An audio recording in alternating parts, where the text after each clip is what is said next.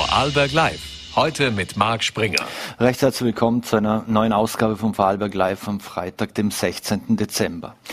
Heute bei Vorarlberg Live zu Gast unter anderem VNRT-Sportchef Christian Adam, mit dem wir über das WM-Finale am kommenden Sonntag zwischen Argentinien und Frankreich sprechen wollen. Zudem Finanzminister Magnus Brunner wird ebenfalls hier im Studio zu Gast sein. Doch wir wollen mit einem anderen Thema und einem anderen Gast beginnen und ich freue mich sehr, dass ich jetzt Tennisspielerin Tamira Paschek von mir begrüßen darf. Vielen Dank für den Besuch. Danke, dass ich hier sein darf. Tamira, äh, Sie haben ja einen langen Leidensweg äh, mit vielen gesundheitlichen Problemen hinter sich. Beim Billie Jean Cup, der früher der Fed Cup war, haben Sie jetzt wieder so richtig aufgezeigt. Ähm, was hat Sie motiviert, noch einmal jetzt so richtig anzugreifen? Die Liebe zum Sport in erster Linie und auch einfach das Thema, dass für mich das Kapitel noch nicht zu Ende ist und dass mhm. ich das Gefühl habe, dass in mir das Feuer noch brennt und dass ich noch einiges zu erledigen habe. Mhm. Ihr habt die gesundheitlichen Probleme angesprochen. Sie haben in den vergangenen Jahren immer wieder versucht, einen Comeback-Versuch zu starten, äh, wurde durch verschiedenste Dinge eben wurden sie immer wieder zurückgeworfen. Was ist jetzt anders wie bei den vorigen Versuchen? ja, es war jetzt doch eine längere Pause und ich muss sagen, dass ich die, die körperlichen Bewegchen jetzt relativ gut im Griff habe und mit, mit viel neuer Motivation jetzt eigentlich in das Jahr gestartet bin. Es war, war kein einfaches Jahr, waren auch wieder viele, viele Auf und Abs, aber jetzt die letzten Monate konstant spielen können und habe auch das Gefühl, dass es in die richtige Richtung geht. Also vom Ranking jetzt ein Sprung in die Top 500 wieder kann die besseren oder die größeren Turniere spielen und das hilft natürlich auch vom Kopf die, die Motivation beizubehalten. Mhm. Wie schwierig ist das äh, mental und auch äh, für die Psyche, wenn man immer so herbe Rückschläge einstecken musste? Ja, alles andere als einfach. Also ich würde lügen, wenn ich nicht oft davor gewesen wäre, das Handtuch zu werfen oder wenn es mir nicht vom Kopf oder von der Psyche oft sehr, sehr schlecht ging. Aber schlussendlich ist auch das, was, was Profisportler ausmacht, die mentale Stärke, der Kampfgeist und der Wille weiterzumachen. Und das war das auch, was mich meine Karriere geprägt hat, dass ich eigentlich nie aufgegeben habe. Und ja, das hat sich jetzt wieder, wieder bewährt. Mhm. Denkt man sich da ab und zu mal, äh, warum trifft es immer mich? Ich bin eher ein positiver Mensch, also pessimistisch denke ich eher selten, würde ich sagen. Und, und schlussendlich hat meiner Meinung nach alles im Leben einen Sinn und, und die Linie versuche ich zu oder der Linie versuche ich zu folgen und, und da einfach positiv zu bleiben und nicht zu viel daran zu denken, was wäre wenn oder wenn es jetzt nicht mich getroffen hätte. Da gibt es viel, viel schlimmere Dinge im Leben. Mhm. Wenn man sich ja Ihre Gesundheitsakte sozusagen mal, mal ansieht, dann stehen da Rückenprobleme, Mandel, Nebenhöhlen und Kieferhöhlenoperation. Jetzt muss ich schauen, dass ich das Wort überhaupt richtig rausbekomme. Trigeminusneuralgie äh, lang, eine langwierige äh, Fußverletzung. Ähm, wie sehr oder wie nahe waren Sie da zu sagen, ja, das Handtuch drauf, ich hänge den, den Tennisschläger an den Nagel? Also am nächsten daran war ich wirklich 2017, als das mit der Trigeminusneuralgie war. Da war ich wirklich kurz davor zu sagen, okay, das war's, da waren die Schmerzen zu groß und das wollte ich nicht ein ganzes Leben lang mit mir tragen. Aber der Gedanke daran, nicht mehr in Wimbledon auf dem Platz zu sein, hat in mir wieder irgendwelche Emotionen geweckt. Und es ist natürlich auch schön zu sehen, dass viele, die dazu mal zu meiner Zeit ganz oben mitgespielt haben, heute immer noch oben mitspielen und das motiviert einen dann. Wimbledon das große Ziel? Eindeutig. Mhm. Ähm, wie wichtig ist Mentaltraining? Für, für, Sie machen Sie Mentaltraining, um noch stärker zu werden? Ähm, das Mentaltraining, das Klassische, war jetzt nie so ein Teil, der mich begleitet hat über die Jahre. Also es hatte ich immer das Gefühl, dass ich mental eigentlich immer stark genug war. Seit zwei Jahren habe ich einen Partner, ähm, für die ich auch Markenbotschafter bin. Die heißen Empower Aces mit Sitz in Kanada. Und da ist viel so auf die Art Mental Health Awareness, also so weg von dem klassischen Mentaltraining, sondern wirklich so zur mentalen Gesundheit. Wie geht es einem Menschen? Was ist wichtig für Herz, Seele, Körper, dass das alles gut funktioniert? Und, und da stehe ich auch voll dahinter und das hat mir sehr geholfen auf dem Weg zurück, da doch sehr viel Unsicherheiten oder ungewisse Zeiten bevorstanden und das war ich sehr froh darüber, dass ich so einen Partner an meiner Seite hatte. Mhm. Wie schwierig ist es, den Spagat zu schaffen, sich täglich neu zu motivieren, auch im Hinblick darauf, dass es ja durchaus eine Qual ist, was man auf dem Platz dann an Trainingsleistung abrufen muss und auch leisten muss? Ähm, ich lasse mich eigentlich schnell neu begeistern und neu motivieren.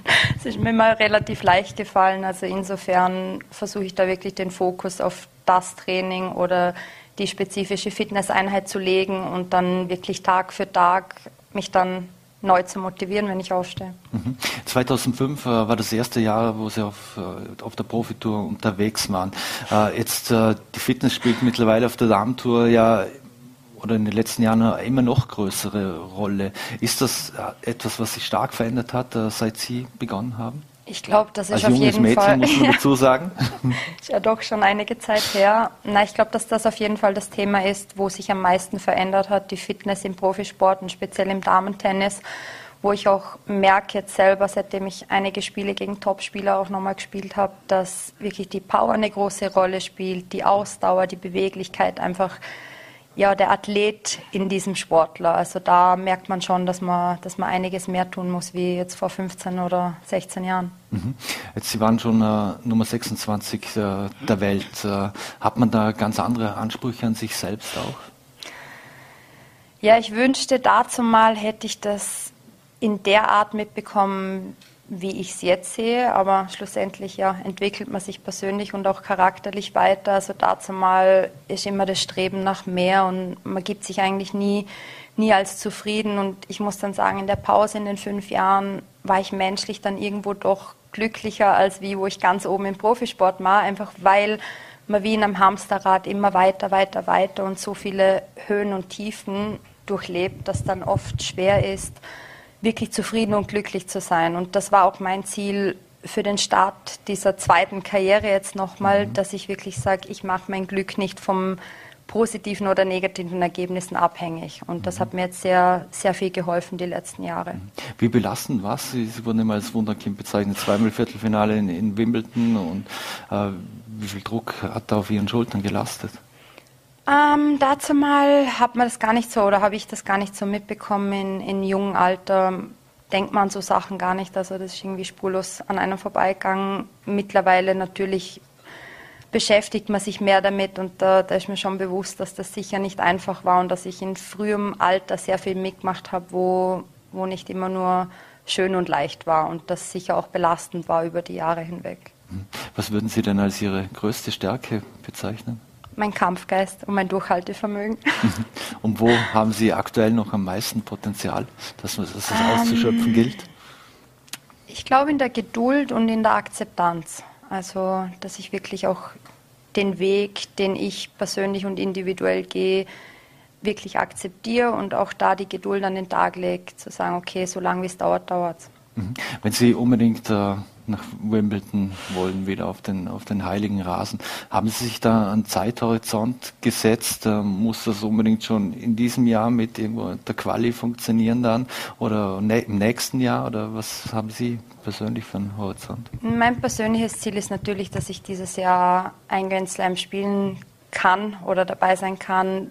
Traum wäre natürlich, wenn das bis Wimbledon möglich wäre und wenn nicht, wären es die US Open und falls es dann noch nicht der Fall ist, dann wären es die Australian Open. Aber das Ziel ist auf jeden Fall wieder auf Top-Niveau und, und auf den großen Turnieren dabei zu sein. Mhm. Können Sie sich eigentlich ein Leben ohne Tennis vorstellen, auch wenn es vielleicht nicht mehr aktiv auf dem Platz ist?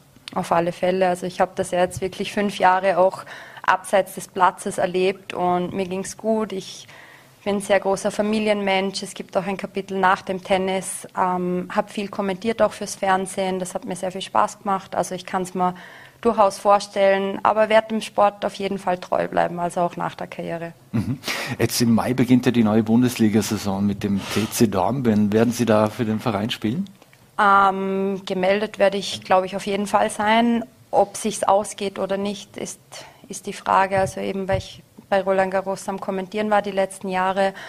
Und eventuell, je nachdem wie die nächsten Monate verlaufen, vielleicht selber das ein oder andere große Turnierspiel. Und da hat das natürlich die Priorität. Mhm. Äh, Roland Garros haben Sie, haben Sie angesprochen. Ja, das wird sich wahrscheinlich mit dem Bundesliga-Kalender dann auch gar nicht ausgehen. Also voller Fokus auf die eigene Karriere und weiterkommen und die Bundesliga muss dann warten. Das muss im Moment meine Priorität sein. Ich meine, mit 32 habe ich jetzt nicht mehr unendlich viel Zeit, meine Karriere auszuüben und insofern steht das momentan an erster Stelle. Mhm. Jetzt ein Großteil Ihres Lebens spielt sich ja mittlerweile in Nantes ab. Äh, welchen Anteil hat denn Ihr neuer Coach? Ähm, ja, also der größte Teil würde ich jetzt nicht sagen. Zu Hause ist immer noch Dornbirn. Mhm. Aber mein Coach und Freund ähm, wohnt in Frankreich und insofern, je nachdem, wo wir die Turniere spielen, ist die Basis entweder Dornbirn oder Frankreich. Mhm.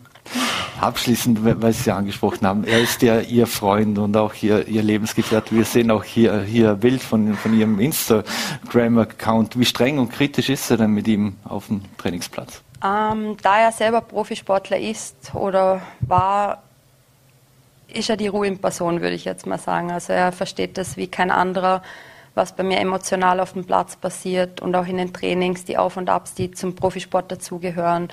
Und er ist schon sehr kritisch, aber geht es mit ganz viel Geduld und Ruhe, Ruhe an, das Training und, und auch in den Matches und ist einfach wirklich ein sehr positiver Unterstützer. Mhm. Und äh, das bringt alles so ins Gleichgewicht für Sie, sportlich wie menschlich in dem Fall.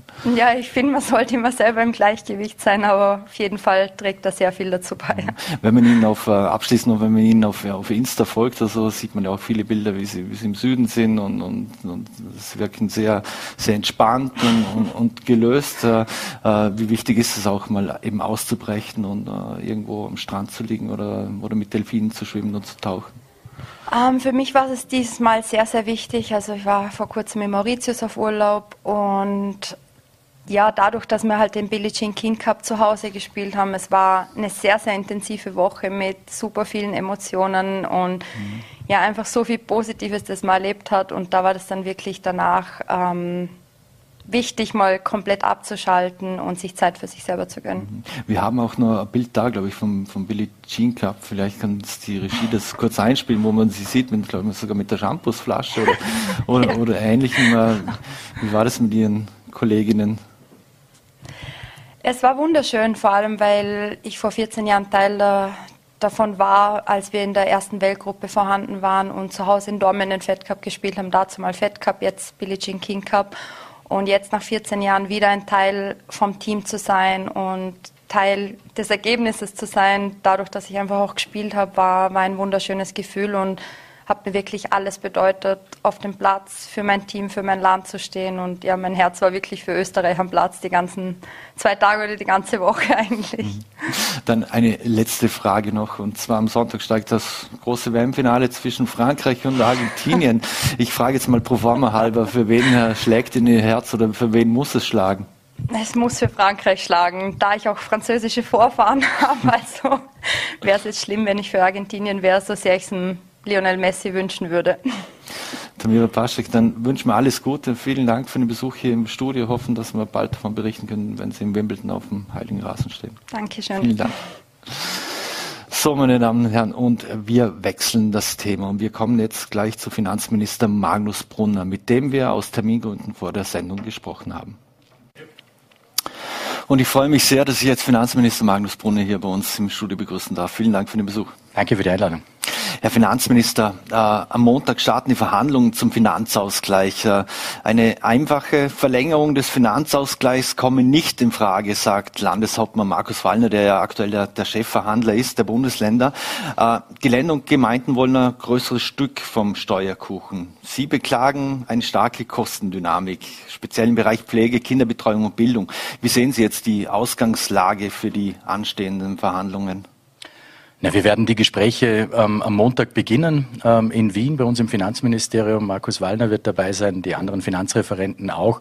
Wichtig ist, dass wir auf Augenhöhe diskutieren werden. Es gibt Wünsche auf der einen Seite, auf der anderen Seite äh, ja, ich habe vernommen, äh, dass mehr Geld gefordert wird, eine Umverteilung auch des Schlüssels. Über das kann man sprechen, selbstverständlich, aber da muss man auch über die Aufgabenverteilung äh, reden. Aber wie gesagt, ähm, es wird auf Augenhöhe Gespräche geben und äh, es wird auch keine Einbahnstraße in die eine oder andere Richtung sein.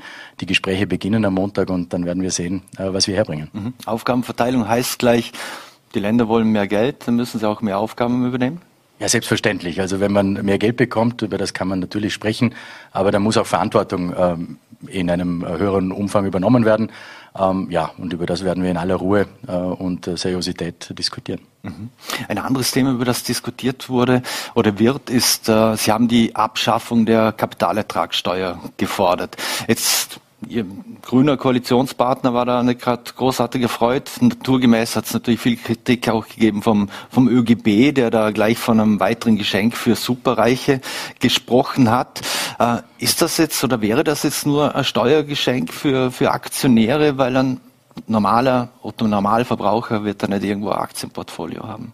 Nein, das ist natürlich überhaupt kein Steuergeschenk äh, für irgendjemand, sondern es geht darum, dass man äh, Vorsorgemöglichkeiten attraktiver gestalten kann. Das Sparbuch ist nicht mehr das, was es einmal war.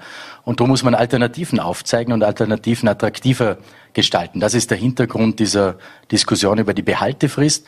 Und nicht nur äh, Altersvorsorge, sondern es geht vor allem auch darum, für junge Menschen eine Vorsorgemöglichkeit zu schaffen. Es wird immer schwieriger, äh, sich Eigentum zu erwerben als junge Familie, als junger Mensch. Und da bietet äh, so, ein, äh, so eine Möglichkeit einer Kapitalertragssteuer aber einer gewissen Frist, jetzt nicht jeder, und darum ist es auch keine, äh, keine Förderung für Spekulanten, ganz im Gegenteil. Es ist für Altersvorsorge, es ist für junge äh, die sich etwas schaffen möchten. Und das müssen wir attraktiver gestalten. Das steht auch im Regierungsprogramm äh, übrigens mhm. drinnen, dass wir das vorhaben und darum äh, gibt es da keine Aufregung, sondern wir müssen ein gutes Modell finden, um eben die Vorsorge attraktiver zu gestalten. Mhm.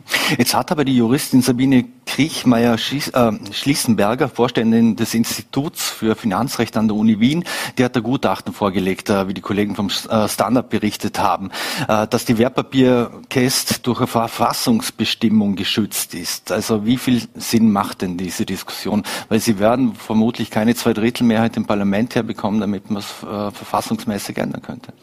Ja, die Expertin hat die alte Regelung äh, der, der Behaltefrist bzw. der Kästregelung äh, sich angeschaut, weil die neue kann sie ja nicht, noch nicht kennen. Mhm. Ähm, und äh, die alte, ja, da hat sie natürlich recht, da bräuchte es eine Verfassungsmehrheit. Und deswegen haben wir uns andere Modelle angeschaut, die wir mit einfacher Mehrheit auch umsetzen können. Es geht hier um ein Vorsorgedepot. Ähm, und da sagen alle Experten, dass das natürlich äh, rechtlich umsetzbar ist. Also natürlich haben wir uns das angeschaut und äh, haben diese Problematik, äh, die die Expertin hier auf den Tisch gelegt hat, uns auch angeschaut und einen entsprechenden Vorschlag gemacht, wie wir das einfach gesetzlich lösen können. Mhm. Aber die, die Kapitalertragssteuer, die spült ja auch Geld in die Kassen des Finanzministers, das ja nachher wieder verteilt werden kann. Würde Ihnen das Geld dann nicht fehlen?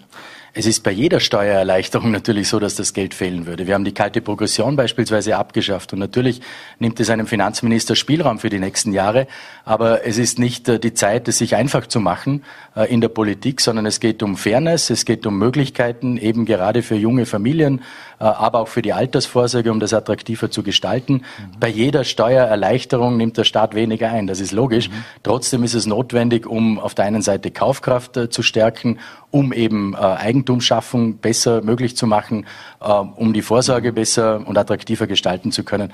Ja, bei jeder Steuerentlastung äh, ist diese Diskussion natürlich gegeben. Mhm. Jetzt äh, aktuell kämpfen die Menschen aber mit Teuerungen, Inflation etc. Sie haben ja auch die jungen Menschen an, angesprochen. Ähm, wie realistisch ist es, dass, dass sich jemand ein Aktienportfolio anlegen will, um, um in die Zukunft äh, zu sparen? Wenn, wenn man eher überlegen muss, kann man sich die Miete, Miete leisten? Wie kann ich meinen täglichen Einkauf bewältigen?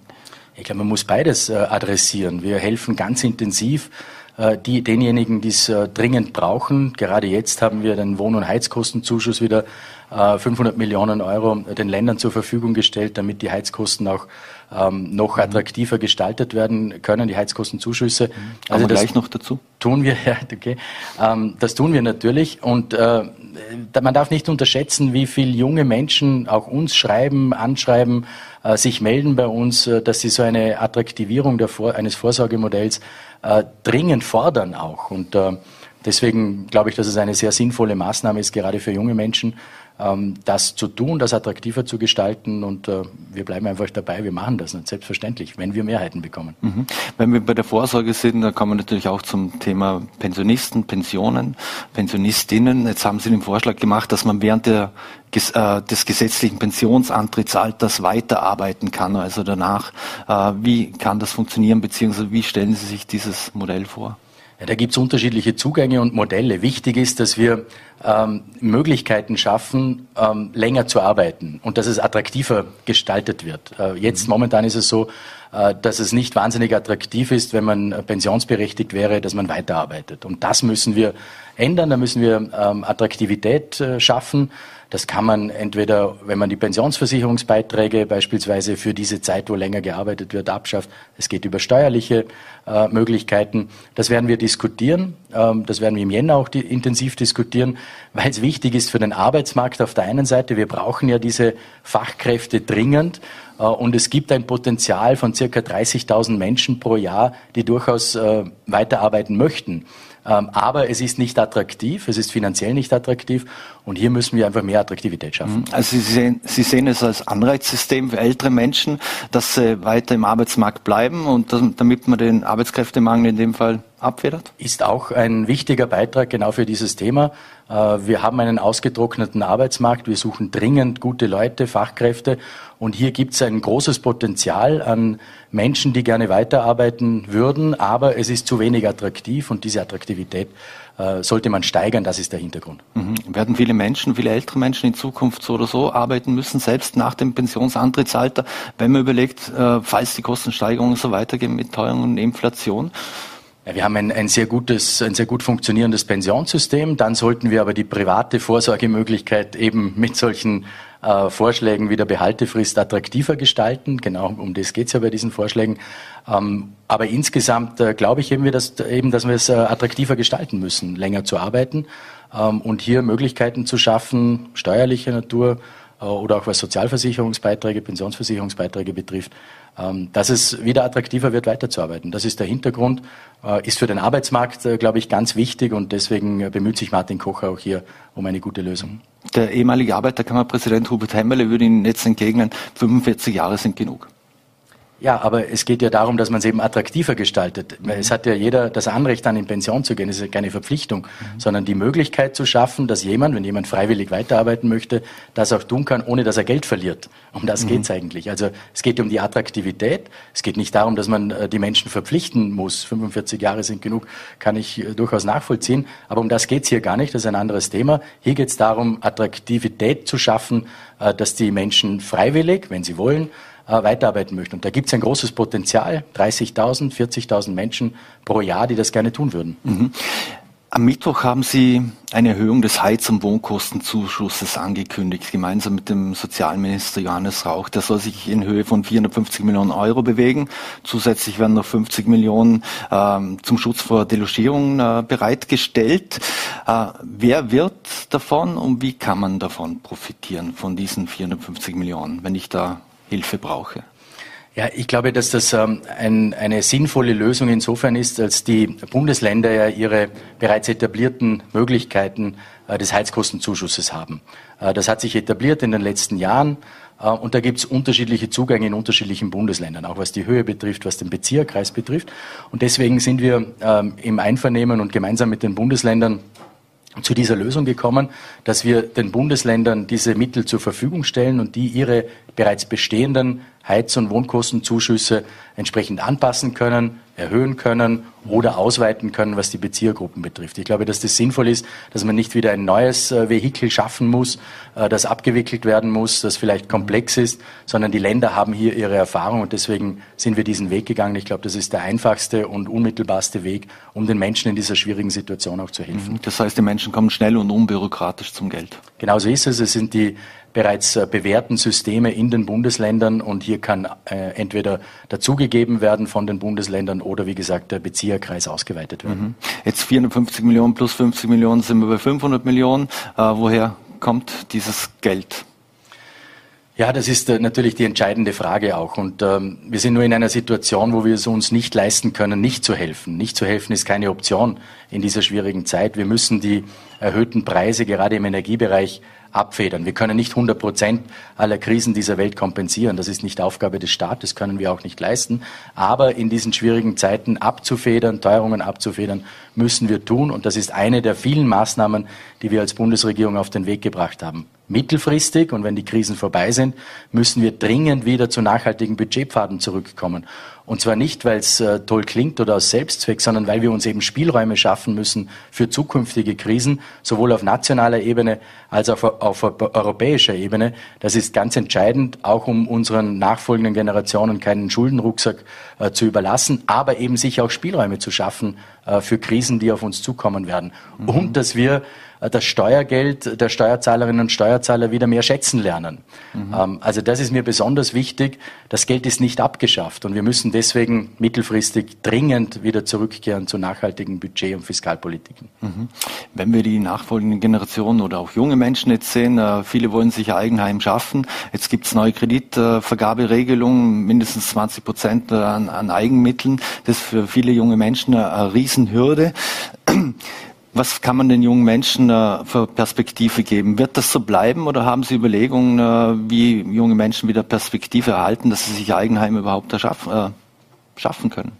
Ja, das ist ein, ein ganz entscheidendes Thema. Da spielt die Behaltefrist, die vorher diskutierte, mhm. natürlich eine große Rolle, damit man sich eben etwas schaffen kann, äh, damit man Vorsorge treffen kann, genau für diesen Zweck, dass man sich äh, wieder Eigentum auch schaffen kann. Und da gibt's aber andere Maßnahmen natürlich auch.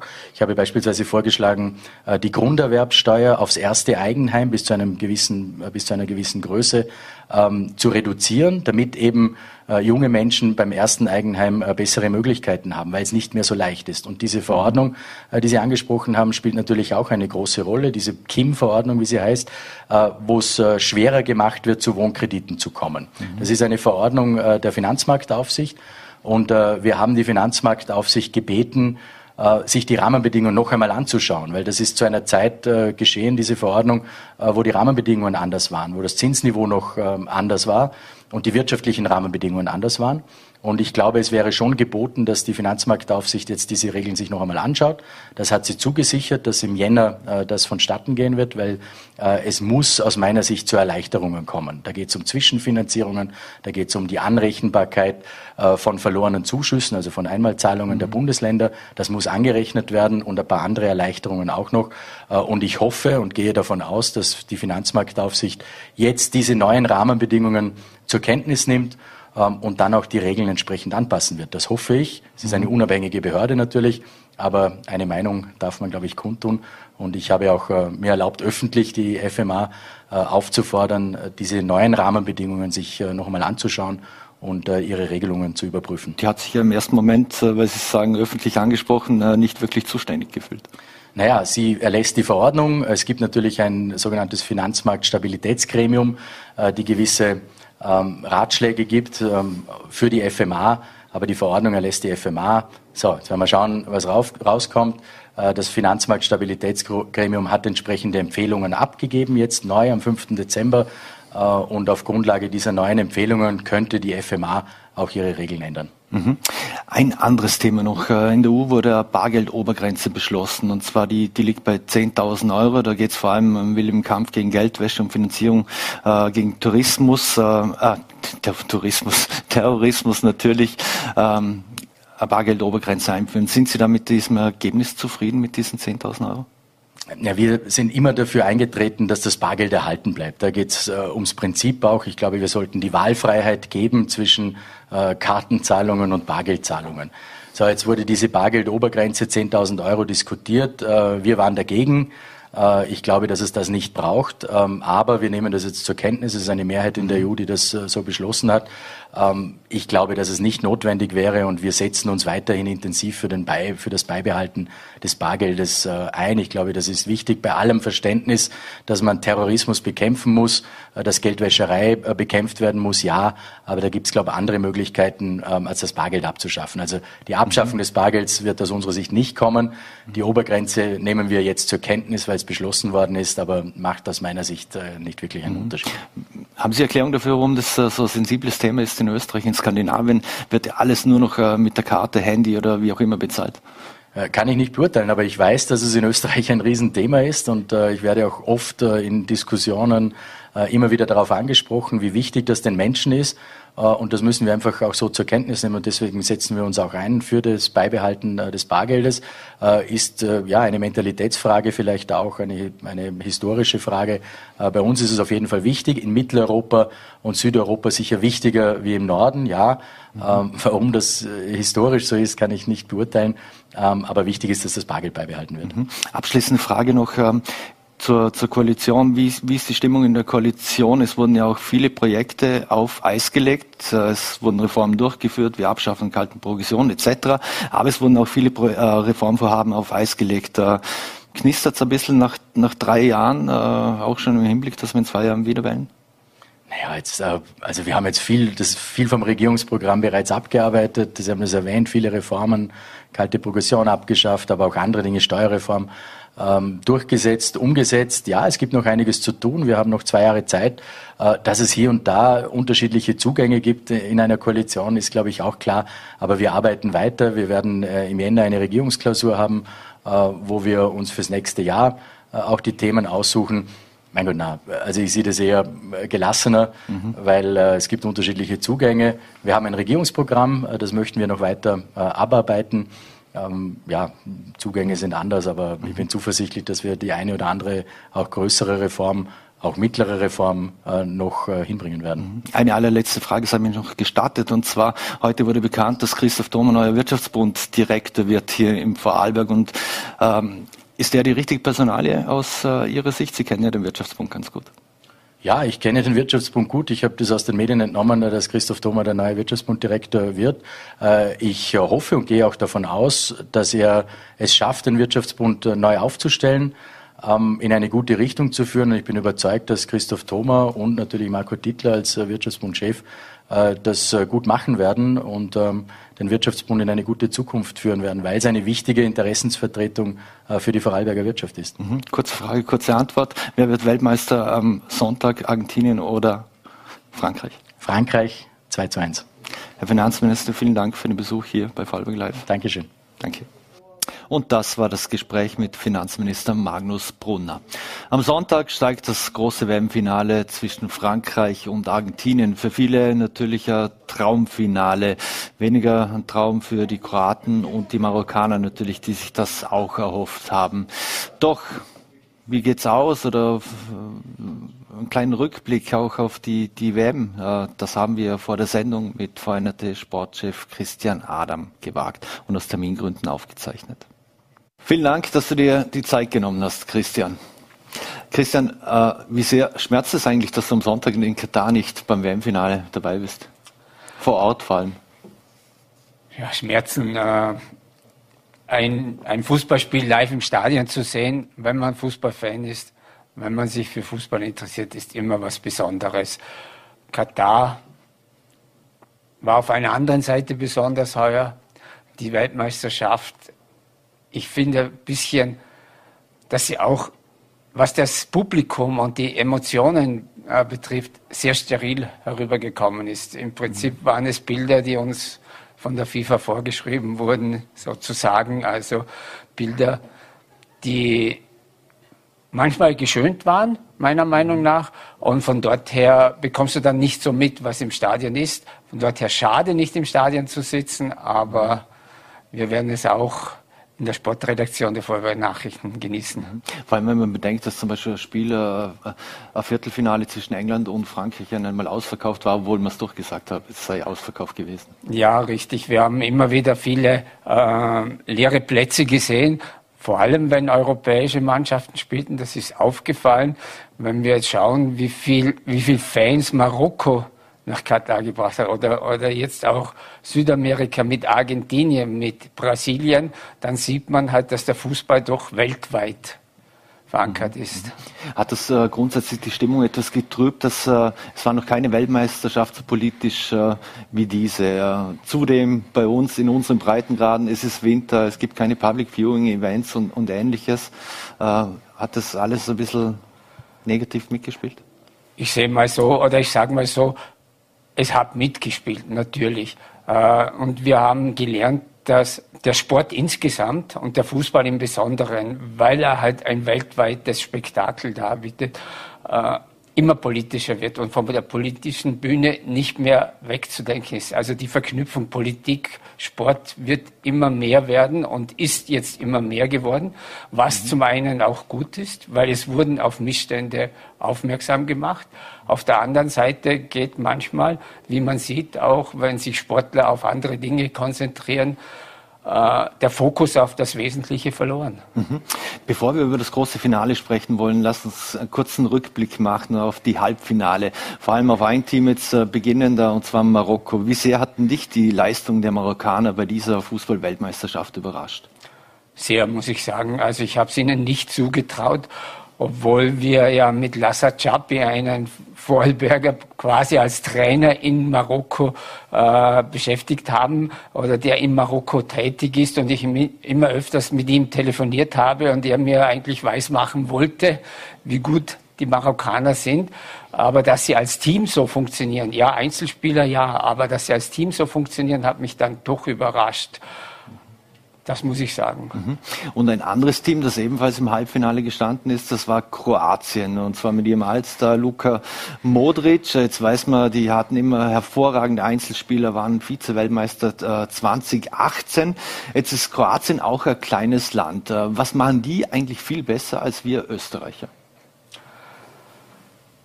Ich weiß nicht, ob sie es so viel besser machen als, als wir Österreicher.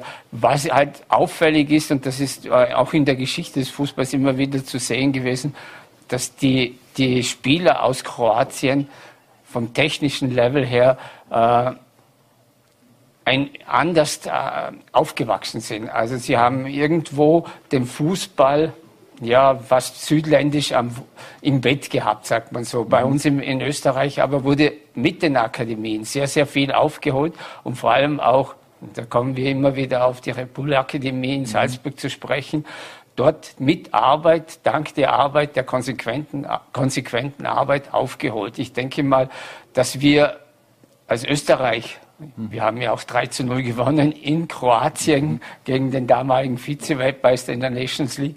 Also wir sind nicht so weit weg von, von Kroatien. Es sind dann immer die besonderen Spiele mhm. und manchmal auch die besonderen Spiele. Und die hat eben auch Kroatien mit einem Luka Modric. Mhm. Jetzt am Sonntag steigt das große Finale und da wird Geschichte geschrieben. Entweder es ist der dritte Titel für Argentinien oder die Franzosen würden nach 60 Jahren als erstes Team den Weltmeistertitel verteidigen können. Und wir wollen jetzt mal die zwei Lichtgestalten Mbappé und Messi zu Anfang äh, etwas außen vor lassen. Äh, die Franzosen, die haben ja den WM-Fluch, den Spanien, Italien und auch die Deutschen hatten ja besiegt. Die sind den, bei den letzten drei äh, Weltmeisterschaften alle nach der ersten Runde rausgeflogen. Äh, und wenn man jetzt da auch überlegt, die Franzosen, in den 90er Jahren haben die sich nie für eine Weltmeisterschaft qualifiziert. Erst 98 mit der, mit der Heim-WM ist es so richtig losgegangen. Was hat diese Nation so stark gemacht in den letzten 25 Jahren, dass, dass die mehr oder weniger den Weltfußball mit vermutlich mit den Spaniern beherrscht haben. Mhm. Ja, Sie haben gerade im Hinblick auf die Heim-WM 1998 haben Sie ein, Ihr Nachwuchskonzept komplett überdacht. Und Sie haben ein, ein sehr, sehr großes äh, nationales Trainingszentrum gebaut, wo die ganzen Nachwuchsspieler, die ganzen Nationalteams stets stationiert sind, wo die Spieler und die Mannschaften nach einem System ausgebildet werden. Und sie haben auch aufgrund ihrer äh, Vergangenheit als Nation natürlich mit, dem, mit den Zuwanderungen aus, aus dem afrikanischen Raum ein schier ein, ein, ein, so großes Potenzial an jungen Spielern an technisch guten Spielern, an talentierten Fußballern, da können sie draus schöpfen. Und dann mit konsequenter Arbeit in diesem Nachwuchszentrum haben sie es geschafft, ja, jetzt schon über Jahrzehnte hinweg den Fußball weltweit mit zu dominieren. Mhm. Einer dieser Dominatoren ist natürlich Mbappé. Wenn man sich jetzt aber das Viertelfinale angesehen hat gegen England, da wurde der mehr oder weniger kalt gestellt. Jetzt äh, trotzdem haben die Franzosen das Spiel gewonnen, obwohl man gesagt hat, das, was von der Bank kommt, auch zum Beispiel bei den Engländern, da ist ja auch ein Riesenpotenzial da. Ist jetzt das, das Fortune, das mittlerweile da einfach mitschwingt, oder ist es auch einfach das Selbstbewusstsein und die Erfahrung, die diese französische Mannschaft hat? Ich glaube, du hast da die richtigen Worte gewählt mit Selbstbewusstsein und der Erfahrung, äh, die die Mannschaft hat und diese inzwischen, diese Selbstverständlichkeit, die sie inzwischen gefunden haben. Sie wissen in den entscheidenden Situationen sich zu verhalten. Und wenn du äh, den Kilian Mbappé ansprichst, ein Spieler, den musst du irgendwie mögen oder du, oder du magst ihn nicht, seine Spielweise. Er ist ganz schwer zu handeln, denke ich, weil wenn du über 90 Minuten ihn beobachtest, dann sind es ganz, ganz wenige Augenblicke, in denen er aufscheint in einem Spiel. Mhm. Und von dort her ist, ist die Qualität innerhalb der Mannschaft so groß, wenn man nur bedenkt, wie, wie viel Absenzen die Franzosen, Franzosen haben bei dieser Weltmeisterschaft. Mhm. Sie haben Weltfußballer nicht dabei, Champions League-Sieger nicht dabei. Also ganz gewaltig, was in dieser Nation an Fußballern schlummert. Mhm. Während Kilian Mbappé ja bereits seinen zweiten Titel, WM-Titel holen könnte, äh, möchte Messi natürlich den, den ersten äh, holen und sich damit krönen. Jetzt Argentinien hat man irgendwie ja bei jeder Weltmeisterschaft auf, dem Zettel, äh, vor allem seit 1986. 2014 ähm, die Finalniederlage. In Russland hat es nur zum 16. Platz gereicht. Äh, ist mit dem Sieg bei der Copa, äh, der südamerikanischen, für die Gauchos jetzt endlich der Knopf aufgegangen? Ja, kann man vielleicht auch so sagen. Zumindest ist eine ganze Nation ganz narrisch auf diesen Titel, würde ich sagen, um nach 1978 zurückzublicken, als in Argentinien mhm. ja die Argentinier gewonnen haben. Ähm, ich kann mich erinnern, vor vier Jahren in Russland habe ich das Spiel gesehen zwischen Argentinien und Island. Damals noch mit Helgi Kolwitzen als Co-Trainer bei den Isländern. Und ich habe mich gefragt, was macht dieser Messi während 90 Minuten? Mhm. Wenn du ihn live siehst im Stadion und wenn ich ihn heute sehe und die Mannschaft beobachte, wie 10, 15, praktisch die ganze Mannschaft hinter diesem Lionel Messi steht und das Spiel mit ihm genießt, würde ich jetzt einmal sagen, oder für ihn da ist. Das, in dieser Form habe ich das jetzt noch nie so drastisch miterlebt. Mhm. War da die Auftaktniederlage gerade ein bisschen ein Weckruf für das ganze Team?